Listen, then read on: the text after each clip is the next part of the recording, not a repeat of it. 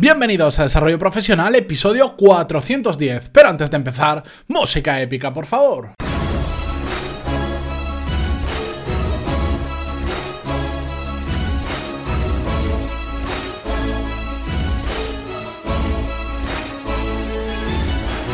Muy buenos días a todos y bienvenidos un jueves más a Desarrollo Profesional, el podcast donde hablamos sobre todas las técnicas, habilidades, estrategias y trucos necesarios para mejorar cada día en nuestro trabajo. Antes de comenzar con el episodio de hoy, ayer hicimos una entrevista a Paul Narbona, Product Manager en Typeform. Muy interesante, pegadle un, vistazo, mejor dicho, escuchadla porque creo que os va a aportar mucho por si no conocéis qué es el Product Manager exactamente, qué figura tiene, qué es lo que hace en una empresa. La verdad es que es todo muy interesante.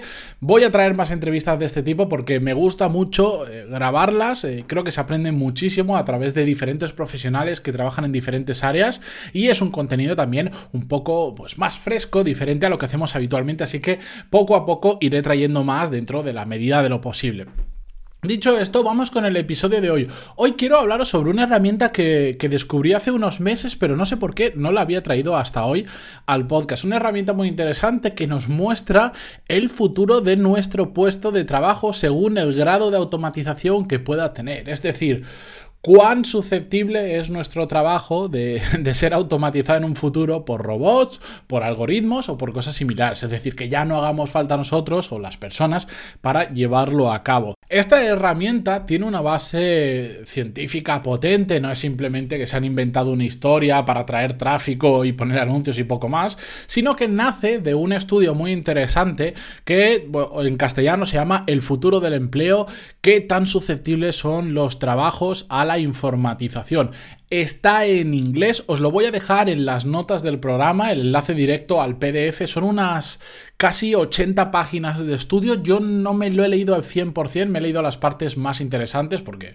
es, casi como leerte un libro solo hablando de ese tema, pero de verdad que todo lo que he leído es bastante interesante. Lo que sí que he trasteado mucho es la herramienta, que es lo que más me ha gustado, porque al final lo que han hecho ha sido llevar ese estudio a algo que la gente normal pueda utilizar. Es un estudio del año 2013 que lo hicieron dos personas, Carl Benedict Frey y Michael A. Osborne. Todos los datos que os estoy diciendo os los voy a dejar en las notas del programa para aquel que quiera investigar más, no os preocupéis. Y bien, os dejaré también, el, como os he dicho, el enlace al estudio completo en las notas del programa.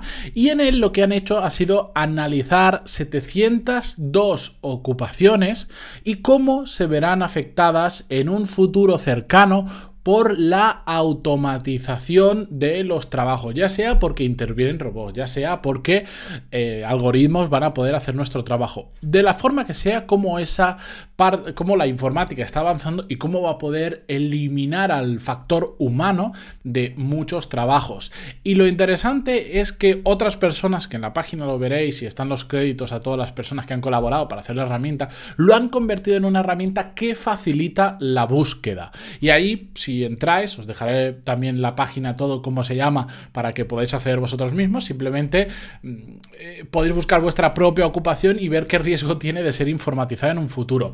Hay que matizarlo un poco. Está orientado a Estados Unidos. Todo el estudio se hizo en Estados Unidos y todos los datos que arroja es sobre Estados Unidos. Ahora comentaremos qué datos nos da. Pero bueno, lo bueno es que se puede extrapolar porque si algo es informatizable o robotizable en un futuro en Estados Unidos, por supuesto lo va a ser en cualquier otra parte del mundo. Podrá tardar más, podrá tardar menos. Evidentemente, por ejemplo, un trabajo muy mecánico que requería que una persona apretase una tuerca, evidentemente es muy fácilmente robotizable y en países donde la mano de obra es cara, como puede ser Estados Unidos, se robotizará antes que en un país como India o como China, donde la mano de obra es infinitamente más barata. ¿De acuerdo? Pero podemos extrapolar datos y resulta muy curioso eh, buscar nuestra profesión ahí para ver qué va a pasar. La página de la herramienta se llama willrobotstakemyjob.com. ¿De acuerdo? willrobotstakemyjob.com. Os lo dejo en las notas del programa por si no me entendéis pues, mi perfecta pronunciación de Oxford. Pero Está todo en inglés, hay que decirlo, pero es extremadamente fácil. Mm, prácticamente es como si fuese Google, te aparece nada más entras simplemente para buscar la ocupación. Tenéis que escribir la palabra en inglés, esto es importante, porque ya he dicho, está todo orientado al mercado estadounidense, pero si no sabéis cómo se llama vuestro puesto de trabajo en inglés, simplemente ir al traductor de Google, lo ponéis y seguro que con eso ya algo os va a encontrar, porque además Google Translator funciona bastante bien. ¿Cómo funciona? Ponemos nuestro trabajo en inglés, hacemos la búsqueda y ahí nos sale una lista normalmente en casi todas las veces que lo hacemos de las posibles opciones que hay conforme a lo que hemos puesto. Por ejemplo, si yo pongo, ya que estudio arquitectura, pongo architect, no me, no me va directamente al resultado, sino que me aparecen diferentes opciones como arquitecto, desde landscape architect, que es paisajista en castellano, y otras opciones que hay. De hecho, me daba como 10, 12 opciones diferentes. Ya eliges la que, la que más adecua a lo que tú haces, pensad que esto está hecho conforme a esas 702 ocupaciones del estudio, unas categorías en concreto que en el PDF que os dejo las notas del programa, ahí explica muy bien de dónde sale todo y lo que nos da como resultado una vez elegimos una opción es un porcentaje que representa cuán probable es que nuestro trabajo se automatice en un futuro. Ese es el, valor eh, principal que quiere, que quiere enseñarnos la página, pero además nos da bastantes otras estadísticas muy curiosas. Y lo vamos a hacer con un pequeño ejemplo. Eh, como os decía, si yo pongo Architect, me salen 10-12 opciones. Si elegimos Landscape Architect, que es eh, paisajista, como os decía, pues por ejemplo nos sale que el riesgo de automatización del trabajo es un 4,5%. Y esto la plataforma lo valora como eh, que no te tienes que preocupar. Totally safe, le llaman ellos, ¿de acuerdo? Es decir,